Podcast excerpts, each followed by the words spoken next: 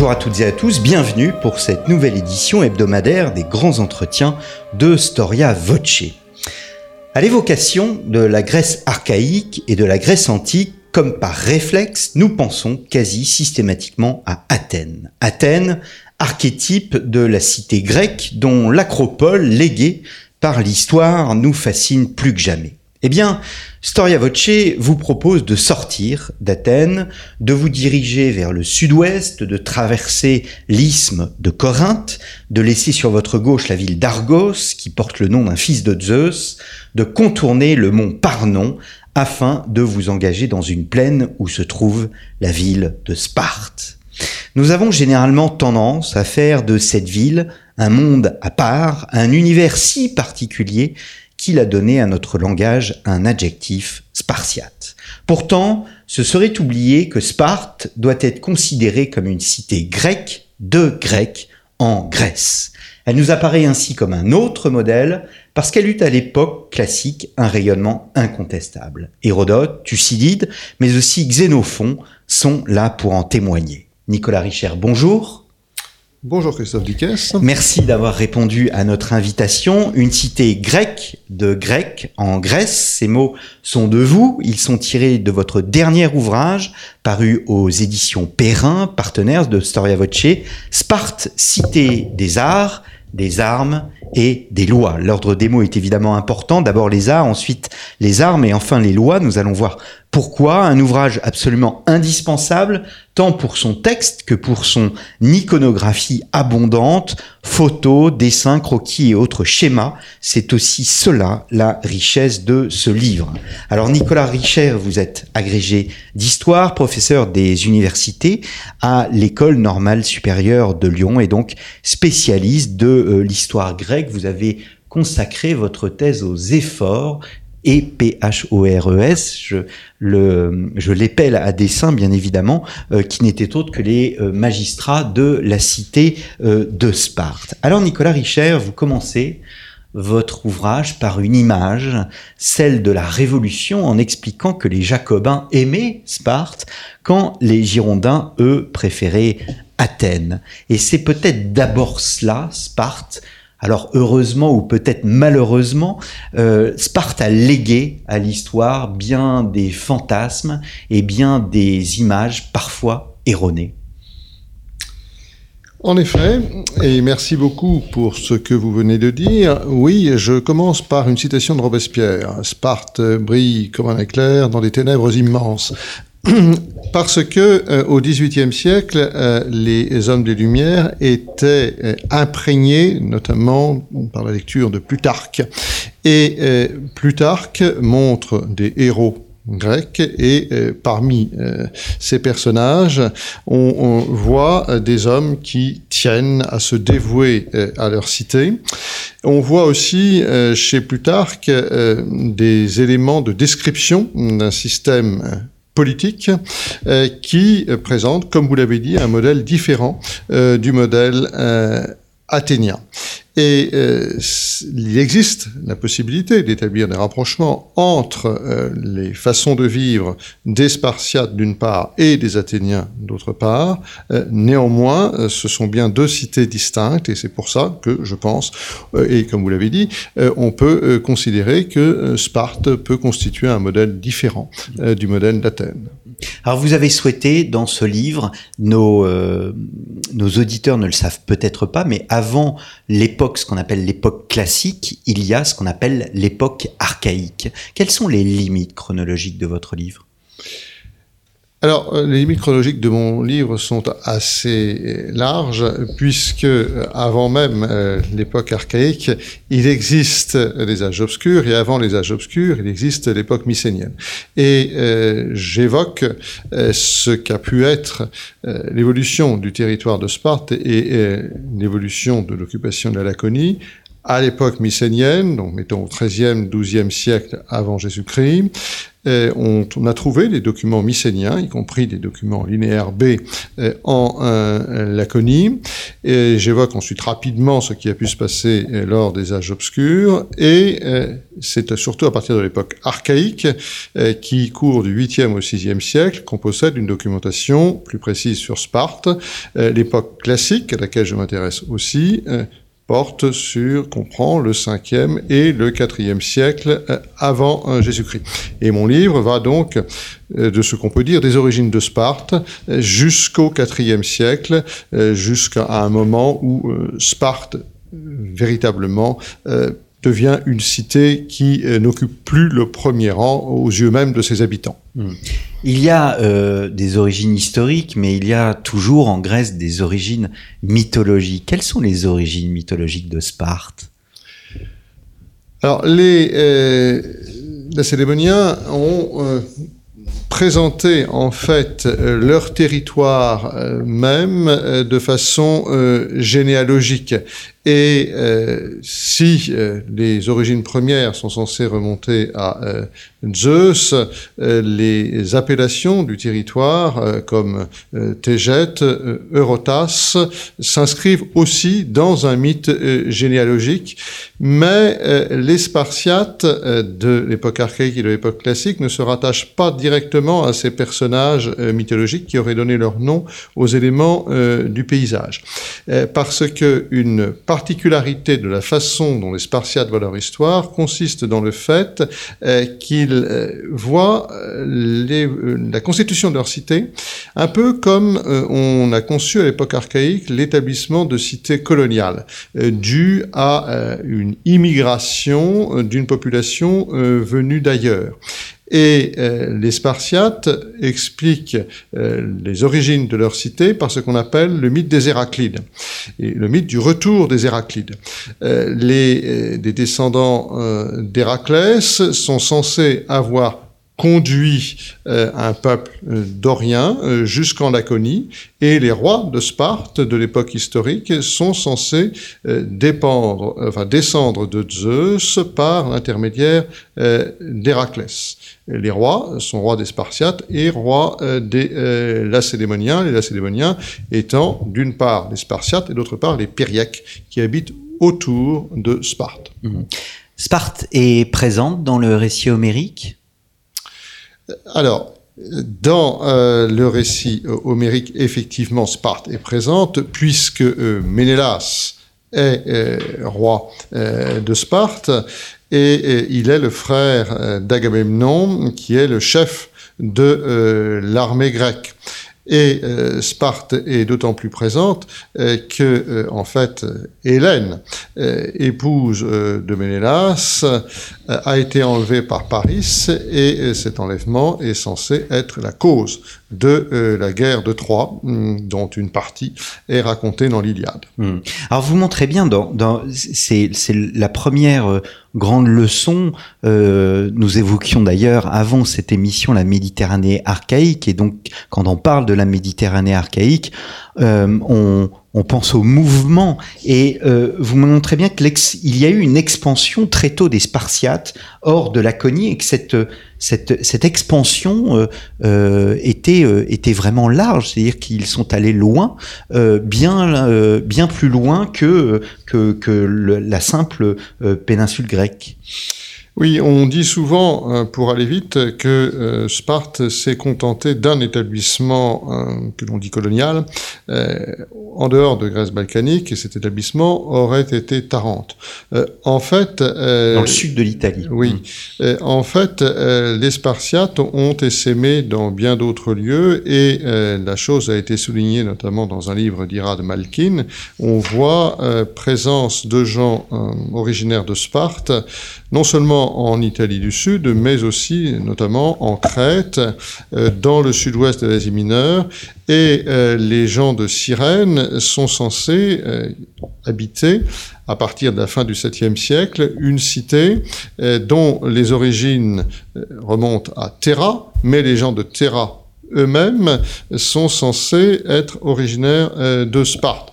Et par conséquent, Cyrène s'inscrit aussi dans la sphère d'influence qu'on pourrait dire naturelle de Sparte. Hmm.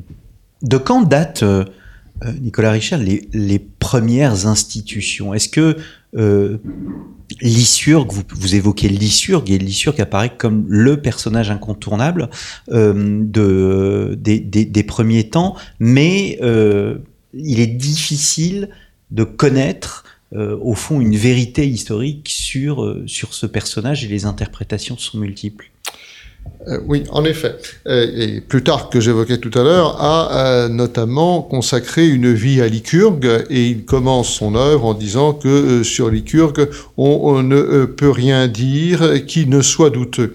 Et Lycurgue est présenté comme le législateur fondamentale euh, de euh, Sparte, le premier législateur de Sparte, mais les anciens eux-mêmes euh, ne savaient s'il avait vraiment existé, s'il y avait eu un ou deux lycurgues, et ils ne savaient exactement quand le situer chronologiquement. Aristote a essayé de le situer et fournit des éléments qui, dans notre chronologie, permettraient de le placer au début du 8e siècle.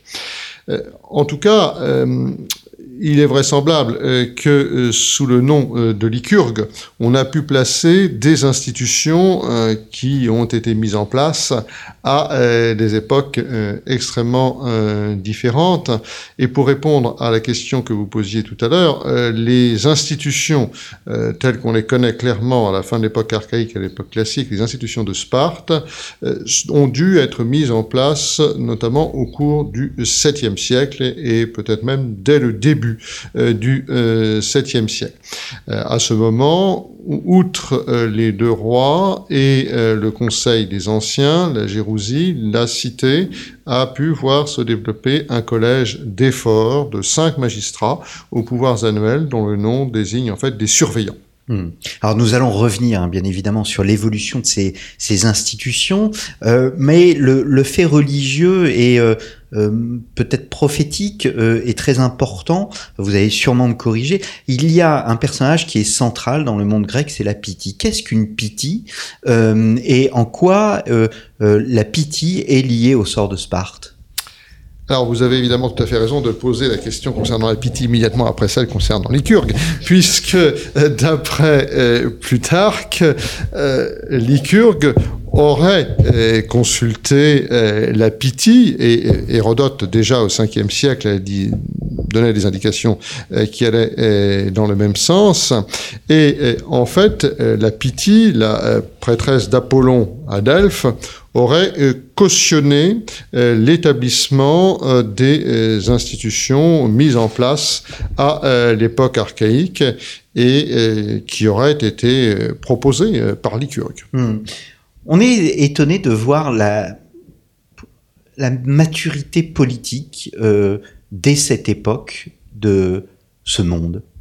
Oui, vous avez tout à fait raison de souligner ce point parce que euh, souvent, euh, quand on s'intéresse à l'histoire de la Grèce, euh, on s'intéresse à l'évolution politique d'Athènes, qui est connue notamment par le début de la constitution des Athéniens euh, d'Aristote, mais quand on examine les textes euh, concernant euh, Sparte, on s'aperçoit que au 7e siècle aussi, comme à Athènes aussi au 7e siècle, des institutions se mettent en place.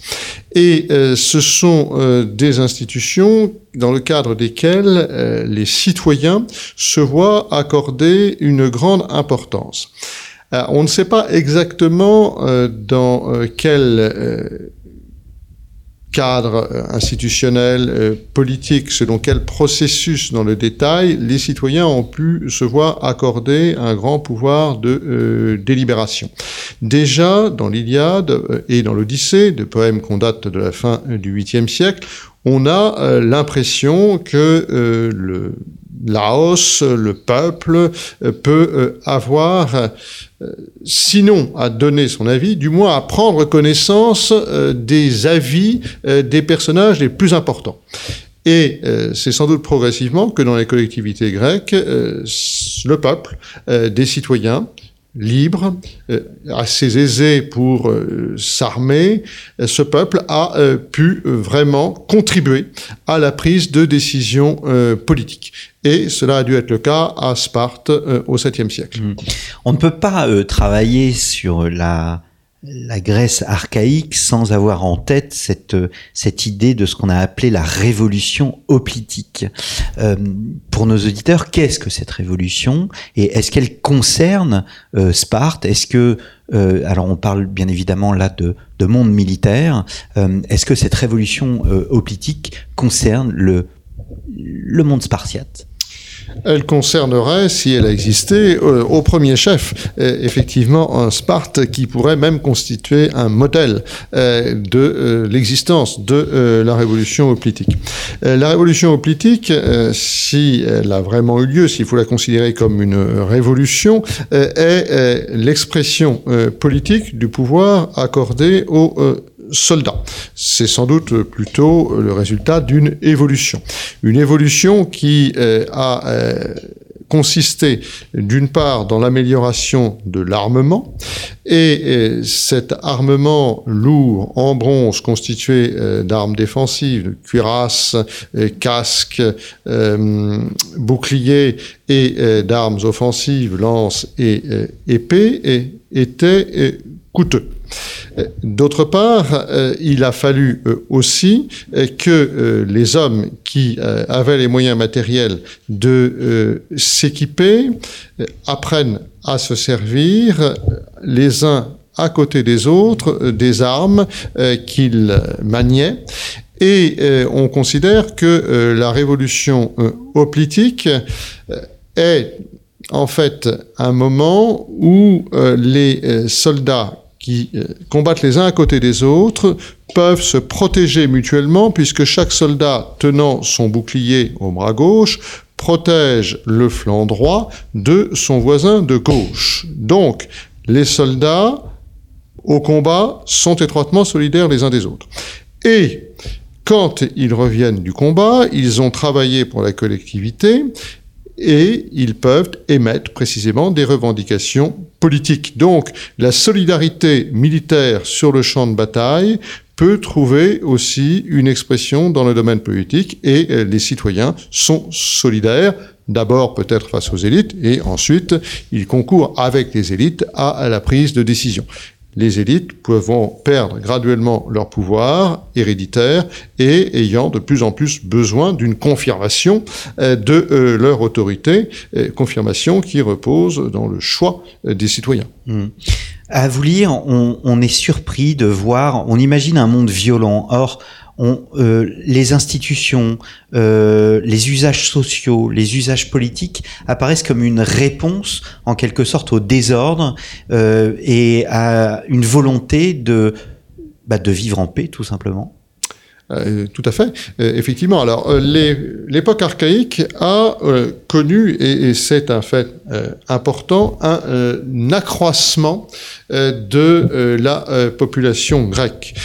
donc, étant donné que sur un territoire déterminé, le nombre d'hommes s'accroissait, les tensions entre ces hommes pouvaient se développer et c'est ce qu'on appelle la sténocoria, le manque de terre, que l'on considère comme une raison euh, de euh, l'expansion coloniale des Grecs hors euh, de Grèce balkanique. Mais il ne suffisait pas qu'une partie de la population quittât la Grèce balkanique pour s'établir en dehors, pour que les tensions puissent disparaître. Donc, les communautés humaines et politiques ont aussi trouver euh, des moyens d'organisation et des moyens pour résorber leurs tensions. Euh, cela a été le cas notamment euh, quand elles ont trouvé des procédures judiciaires hmm. pour mettre fin hmm. aux litiges entre les membres des collectivités. Et cela apparaît par exemple chez Hésiode vers 700. Et à Sparte aussi, on voit que la cité est présentée comme une cité où règne la justice. Hmm c'est un monde aussi qui s'est évolué. On pourrait avoir l'image du monde spartiate comme un monde très conservateur. D'ailleurs, à un moment, euh, dans un de vos sous-chapitres, vous utilisez l'expression du conservatisme de Sparte, mmh. mais c'est un monde qui, qui s'est évolué, qui s'est innové.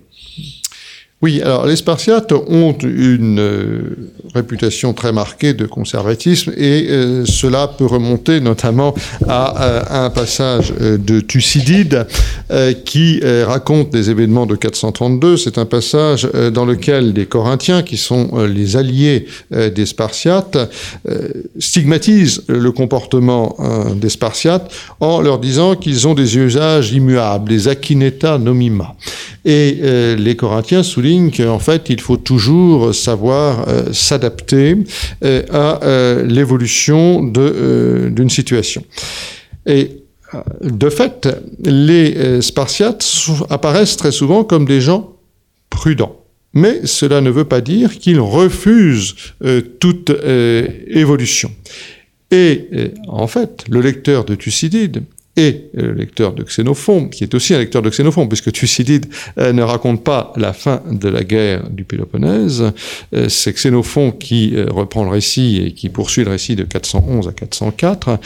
donc le lecteur de Thucydide et de Xénophon se rend compte que euh, finalement, puisque ce sont les Spartiates qui ont vaincu les Athéniens en 404, alors même que euh, les Athéniens étaient présentés par les Corinthiens comme un exemple à suivre euh, parce qu'ils étaient extrêmement actifs, eh bien c'est l'action raisonnée, mesurée, calme des Spartiates qui a été finalement la plus efficace, puisque ce sont eux qui ont vaincu les Athéniens en 404 et pas l'inverse. Mhm.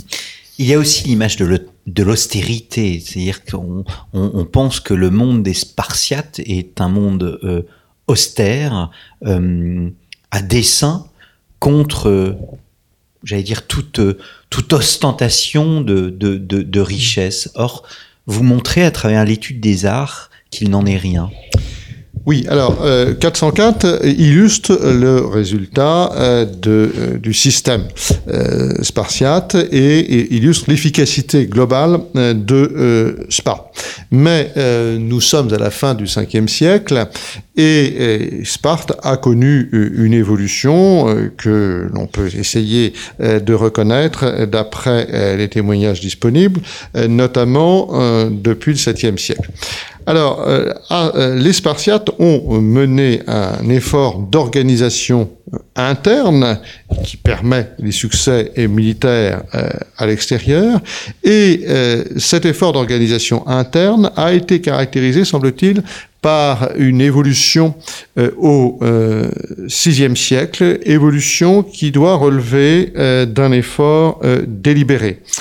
Effort E2F cette fois-ci. Et on constate que euh, alors que euh, au début du VIe siècle et, jusque au, milieu euh, de ce siècle, il existe une efflorescence de l'art archaïque à Sparte, ensuite les productions artistiques se réduisent largement. Ces productions n'étaient sans doute pas le fait euh, des Spartiates eux-mêmes, plutôt euh, étaient-elles le fait alors, soit d'étrangers, soit euh, de Périèques, voire même euh, d'Ilotes. mais ces productions, de toute façon, devaient répondre à une demande des Spartiates. Et si les Spartiates n'ont pas exprimé cette demande, n'ont pas alimenté par leur demande la production d'œuvres d'art, c'est sans doute parce qu'ils concentraient leurs efforts sur euh, leur organisation militaire. La question étant de savoir euh, qui euh, a pu être à l'origine de cet effort et on peut supposer qu'un personnage qui est l'effort E accent aigu PH ou RE, Quilon notamment, au milieu du VIe siècle, a pu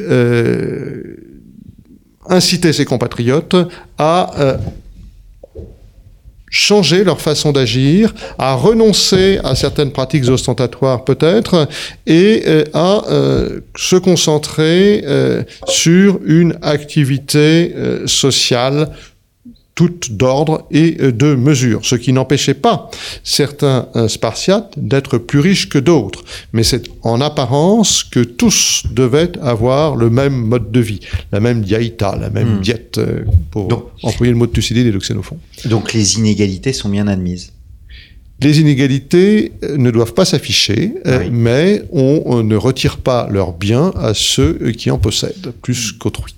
Hmm.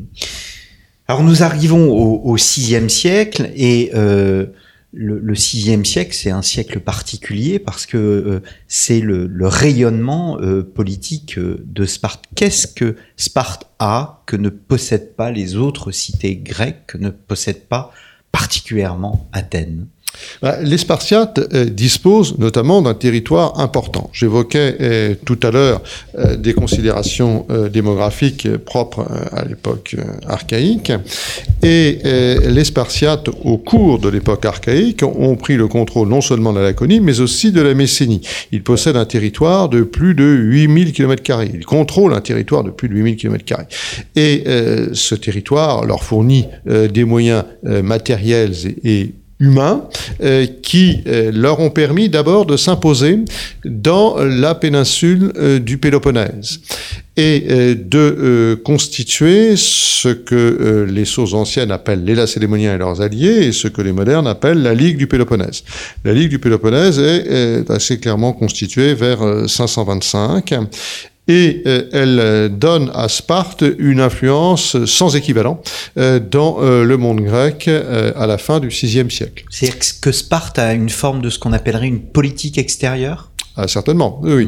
Mm. les Spartiates entretiennent des relations avec les cités vers lesquelles certains d'entre eux sont partis, outre-mer, et ils exercent une influence très claire sur non pas l'ensemble du Péloponnèse, puisque Argos euh, échappe euh, à, leur influence, mais sur une très grande partie euh, du Péloponnèse. Mm. Alors Argos échappe à leur influence, mais vers 494 sans doute, les Argiens perdent 6000 hommes en, en, affrontant les Spartiates, et par conséquent, leur influence est largement réduite et ils ne peuvent pas contrecarrer l'influence de Sparte dans l'ensemble du Péloponnèse. Mm ce rayonnement est lié au euh, ce rayonnement politique est aussi un rayonnement militaire au fond.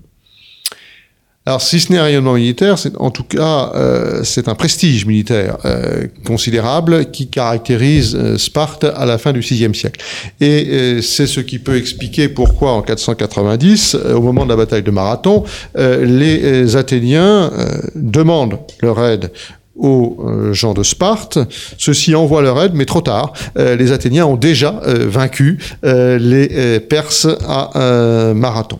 Il demeure que le prestige de Sparte est considérable, si considérable que il va de soi en 480 que les Grecs qui veulent rester libres et ne pas se soumettre aux Perses admettent l'autorité militaire hmm. de Sparte pour assurer la liberté euh, de, des Grecs. Hmm. Alors vous parlez dans votre chapitre sur les sur les arts, euh, une cité des arts puis l'austérité, euh, vous parlez évidemment des, des, des monuments, euh, mais après, pour le rayonnement politique, vous reprenez une idée que vous développez dans ce deuxième chapitre, qui est, euh, qui est tout un symbole au fond, qui est que la ville ne possédait pas de remparts. Et s'il y a bien une muraille qui doit exister, c'est celle des hommes. Et l'homme, les hommes sont, on va pas dire l'homme, mais les hommes sont au centre euh, du projet spartiate. Euh, certainement. Euh, le fait qu'il n'y ait pas euh, de rempart à Sparte peut être considéré comme un trait d'archaïsme, d'archaïsme délibérément cultivé, peut s'expliquer aussi par la possibilité pour les Spartiates de ne pas avoir de muraille, parce que leur cité, Sparte, est à distance de la mer et les frontières terrestres au nord sont assez éloignées, de telle sorte que de toute façon l'armée a le temps de se mobiliser euh, pour réagir avant que le cœur euh, politique euh, du territoire ne soit atteint par des envahisseurs éventuels. Hmm. Donc, les hommes permettent le salut de la cité. C'est seulement à l'époque hellénistique, sans doute au IIIe siècle, que Sparte est dotée d'une muraille, une muraille qui va enceindre les quatre euh, comailles euh, principales et regroupées qui constituent Sparte. Une cinquième commet est un peu plus au sud, c'est à. Au début du 5e siècle, euh, c'est ce qu'on appelle première guerre médique. Hum, Sparte y participe ou il ne participe pas à ces guerres contre les Perses? Alors les Spartiates ont été sollicités euh, par euh, des euh, Grecs d'Asie mineure, mais ils ne sont pas véritablement intervenus, ils n'ont pas envoyé de troupes en Asie mineure à la, fin du VIe siècle. et en 490, comme je l'évoquais, ils agissent, mais trop tard, pour aider efficacement les Athéniens. En revanche, lors de la Seconde Guerre médique, en 480-479, il joue un rôle euh, tout à fait essentiel, euh, puisque chacun connaît euh, le sacrifice de Léonidas au Thermopyle en 480, et on le connaît peut-être un peu moins, les Spartiates jouent aussi un rôle décisif dans la victoire remportée à Platée contre des troupes perses très nombreuses en 479. Platée est en Béotie, euh, au nord-ouest d'Athènes. Hmm. Je, voudrais revenir à, la politique intérieure qui est inévitablement liée aussi à la politique extérieure. Le, la question de la démographie est importante. Euh, tout d'abord, peut-être, euh, a-t-on une idée de ce que représentait en nombre la population, la population spartiate? Alors oui, la population... au, 5e siècle, au 6e ou au 5e siècle Oui, alors il faut euh, distinguer euh, la population euh, de la Célémone de la population de Sparte. la Célémone est un, un ensemble territorial et, et, politique qui comprend Sparte. Euh, les euh, Spartiates prennent des décisions qui les concernent eux-mêmes, mais qui concernent aussi euh, les populations périèques. Au début du 5e siècle, il peut y avoir peut-être 10 000 ou 8 000 Spartiates. Euh, autour de Sparte existent des cités périèques. On ne sait pas exactement combien il pourrait y avoir euh, d'habitants euh, périèques. Si la population des Spartiates, femmes et enfants compris, est de 30 000 hommes, peut-être y aurait-il aurait 50 000 ou 60 000 périèques. Et euh, les Spartiates sont aussi servis, servis par des esclaves qui sont les ilotes, qui peut-être, pour donner un ordre d'idée, seraient au nombre de 140 000. Mais euh, ces chiffres sont euh, très hypothétiques. Euh, en matière de population, une caractéristique connue par Sparte à l'époque classique a été la diminution de ses effectifs et de ses effectifs civiques, du nombre d'hommes adultes. On parle d'oliganthropie, on peut même parler d'oligandrie, puisque euh, c'est le nombre d'individus mâles adultes euh, qui euh, diminue, alors que les Spartiates pouvaient être 8000 en 480, ils ne sont plus que un millier, peut-être 1200, avant la bataille de Leuctre en 371, et à Leuctre, 400 hommes tombent. donc le tiers du corps civique et peut-être même plus du tiers, et euh, les Spartiates ne sont plus donc euh, que 800, hmm. un millier euh, à peu près. Et au IIIe siècle, on a des indications de plus tard qu'on ne compterait plus que 100 Spartiates, 700 Spartiates au milieu du IIIe. On peut parler d'une citoyenneté spartiate? Le terme de citoyenneté peut être utilisé? Ah oui, tout à fait. Hmm. Oui, ce sont des, des donc hmm. on dirait des politailles ailleurs. Ce sont des citoyens qui sont à Sparte et qui euh, sont, euh, détiennent des pouvoirs tout à fait analogues mm. à ceux que euh, peuvent détenir les citoyens athéniens, par exemple. Et alors, pour combler ce vide justement démographique, cette absence de mal, on pouvait faire appel aux, étrangers et faire en sorte que ces étrangers obtiennent la situation, la citoyenneté spartiate? Alors visiblement, euh, les Spartiates étaient extrêmement réticents. Euh, et euh, on connaît euh, quelques rares cas qui euh, semblent euh, montrer que, euh, en fait, même quand ils accordaient euh, la euh, citoyenneté à un devin comme Menos d'Hélice, eh bien, à la génération suivante ou bien deux générations plus tard, les membres de sa famille ne devaient pas posséder la plénitude de ses droits, des droits civiques, puisque on voit un autre Menos devin aussi qui complote en 400-399 euh, et il fait partie d'un groupe de gens mécontents de euh, leur situation qui veulent plus de droits politiques.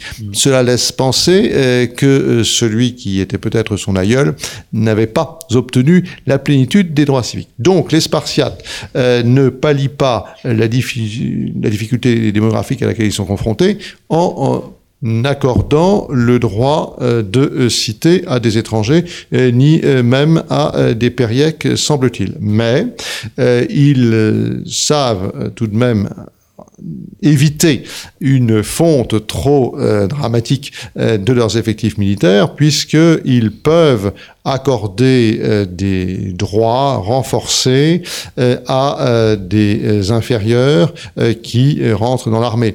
Et par exemple, à la fin du 5e siècle, on voit des ilotes, qui sont sans doute des ilotes laconiens d'ailleurs, et non pas des ilotes messéniens, donc des ilotes dans lesquels les Spartiates ont plus confiance que s'ils venaient de l'autre côté du Tégète. On voit des ilotes laconiens combattre aux côtés euh, d'un chef spartiate qui est Brasidas. Euh, Brasidas meurt en 422, mais euh, les ilotes qui ont combattu avec lui, qu'on appelle les Brasidiens, se voient visiblement accorder euh, des droits particuliers. Et euh, leur statut inspire celui des néodamodes, euh, dont le nom signifie les nouveaux citoyens, qui doivent eux aussi être d'origine servile, mais qui se voient reconnaître une liberté accrue par rapport aux ilotes, notamment parce qu'ils savent combattre pour Sparte. Alors, le problème de l'absence de mâle, alors est-ce un problème, je ne sais pas, mais euh, ce- cela donne euh, sur le plan des institutions, sur le plan de la gestion de la cité, une place inédite euh, euh, aux, aux- femmes, au corps féminin? Oui, les femmes de Sparte sont censées, en fait, dès l'époque archaïque, être caractérisées par une certaine liberté de mœurs. Et au IVe siècle, quand le nombre d'hommes diminue, notamment sans doute en raison euh, d'importantes pertes euh, militaires, eh bien, euh, il semble que les filles des Spartiates aient eu un droit d'hériter tel que euh, elles, les femmes de Sparte ont euh, pu posséder une proportion importante, 40% peut-être, des terres de euh, Laconie. Et euh, c'est une situation euh, qui est tout à fait atypique en Grèce. Et Aristote fulmine contre justement cette évolution connue par Sparte qui accorderait, estime-t-il, trop d'importance à des femmes caractérisées euh, par euh, leur anésis, leur comportement débridé. Alors, on ne peut évoquer Sparte sans évoquer l'éducation. On parle d'une éducation spartiate, hein, c'est, entré dans le langage courant. Est-ce que c'est usurpé ou, euh, au contraire, l'éducation spartiate, ce qu'on appelle la cryptie, était une réalité? Alors, l'éducation euh, spartiate est connue notamment euh, par une partie importante de la République des Lacédémoniens de Xénophon, qu'on appelle aussi la Constitution des Lacédémoniens, en grec la Lakedaimonion Politeia. Et euh, Xénophon euh, souligne le caractère original euh, de euh, l'éducation à Sparte. C'est une éducation qu'il appelle d'un terme commun, paideia, euh, et qu'on appelle souvent dans l'historiographie l'agogé. C'est un ensemble de pratiques qui permet de former les jeunes Spartiates en groupe, sans doute à partir de l'âge de euh, 7 ans. Et euh, en cela, euh, les Spartiates ont un système éducatif euh, qui existe comme tel et qui les place à part dans le monde grec, mais pas absolument.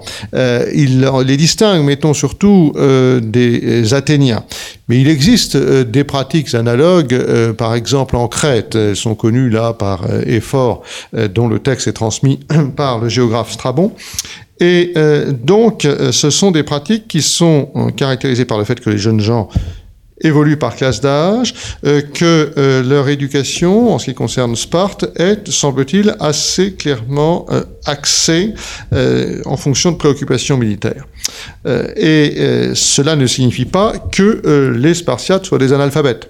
ils doivent savoir lire et écrire, ne serait-ce que parce que tous les Spartiates peuvent devenir des magistrats, des efforts. Or, les fonctions des efforts implique euh, la maîtrise de euh, l'écriture et peut-on penser aussi du calcul. Euh, les Spartiates doivent partager aussi une culture commune fondée notamment sur la connaissance de poèmes d'époque archaïque.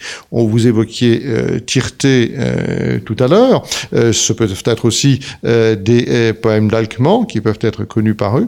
et également, ils doivent connaître les poèmes homériques, voire les poèmes hésiodiques, les poèmes d'Homère et euh, d'Hésiode. Donc l'Iliade, l'Odyssée, euh, les Travaux et les Jours, euh, la Théogonie.